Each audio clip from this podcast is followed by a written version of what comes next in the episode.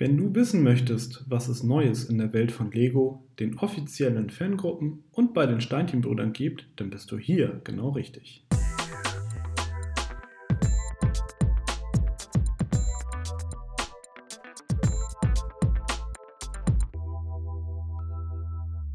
Hallo und herzlich willkommen zu einer neuen Ausgabe von Connected, dem Lego Fan Podcast powered by Steinchenbrüder.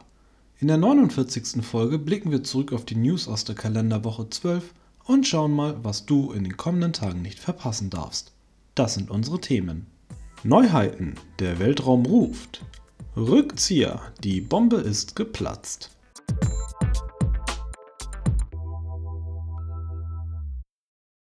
Neuheiten, der Weltraum ruft.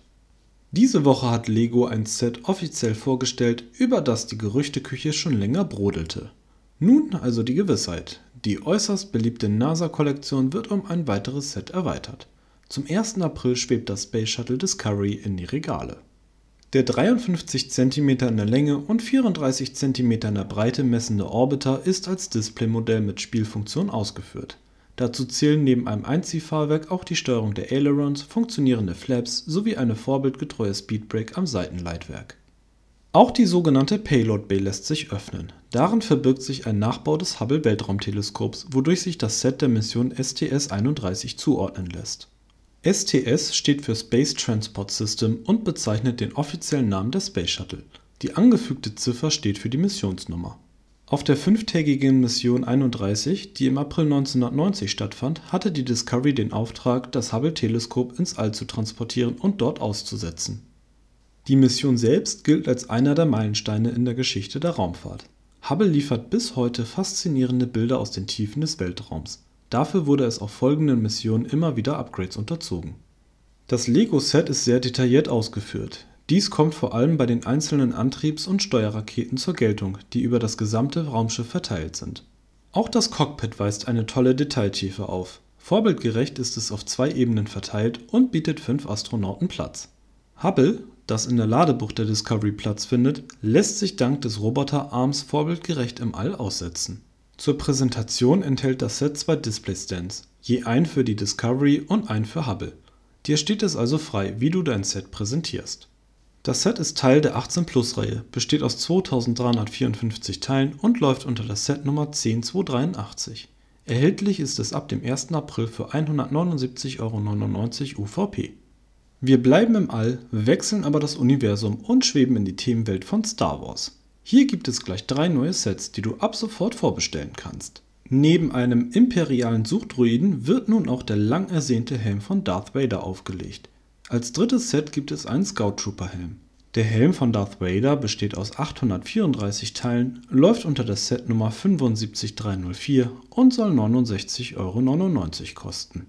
Der Scout Trooper Helm besteht aus 471 Teilen, läuft unter der Setnummer 75305 und soll 49,99 Euro kosten der imperiale Suchtruide, der auf einem verschneiten Präsentationsständer ruht, besteht aus 683 Teilen, läuft unter der Setnummer 75306 und soll 69,99 Euro kosten. Die genannten Preise sind UVP-Preise.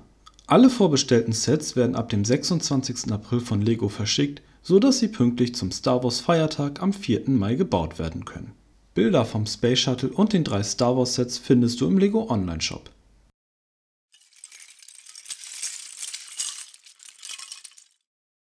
Rückzieher, die Bombe ist geplatzt. Bisher gab es auf das Set 60278 der City-Themenwelt nur vage Hinweise.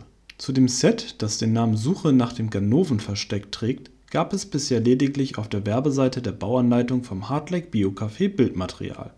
Das Set hätte aus einem zweistöckigen Ganoven-Versteck bestanden, welches diesen gleichzeitig als Bombenbauwerkstatt dienen sollte vor dem Gebäude wäre das neue Straßensystem verbaut worden, dazu hätte es ein kleines Cabriolet und einen Polizeitruck sowie einen Hubschrauber gegeben.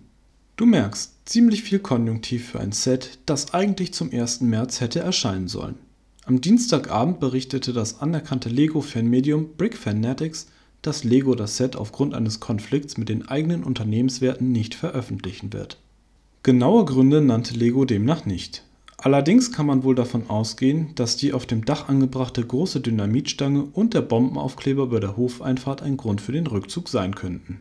Dies, die niedrige Altersempfehlung und der Umstand, dass die hier gefertigten Sprengsätze eher für kriminelle Zwecke genutzt werden, führten wahrscheinlich zum Stopp des Release.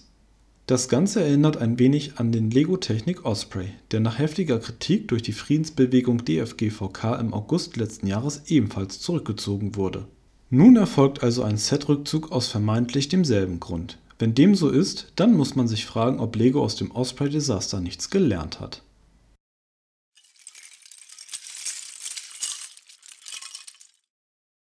Wir sind nun am Ende unserer 49. Ausgabe des Connected Podcast angekommen. In der Podcast-Beschreibung findest du die Links zu den angesprochenen Webseiten und Themen.